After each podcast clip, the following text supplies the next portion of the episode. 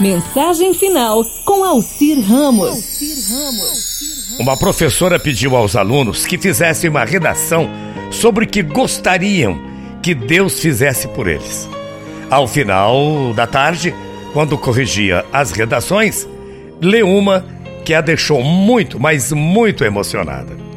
O marido, que nesse momento acabava de entrar em casa, viu a esposa chorando e fez a seguinte pergunta: O que aconteceu?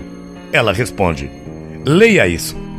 Era a redação de um aluno que escreveu o seguinte: Senhor Deus, essa noite peço-te algo especial. Por favor, Deus, me transforme em um televisor. E eu quero ocupar o lugar da televisão da minha casa. Viver como vive o televisor da minha casa. Ter um lugar especial para mim e ver a minha família em minha volta todos os dias. Ser levado a sério quando eu falo.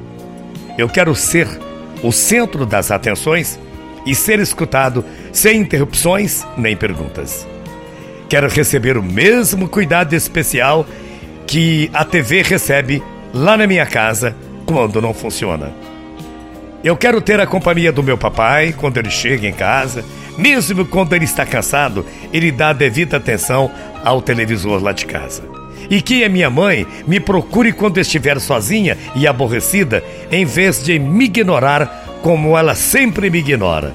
E ainda, meu Deus, que os meus irmãos lutem e se batam para estar sempre comigo. Quero sentir que a minha família deixe tudo de lado de vez em quando para passar alguns momentos comigo. E por fim, faz com que eu possa diverti-los todos os dias.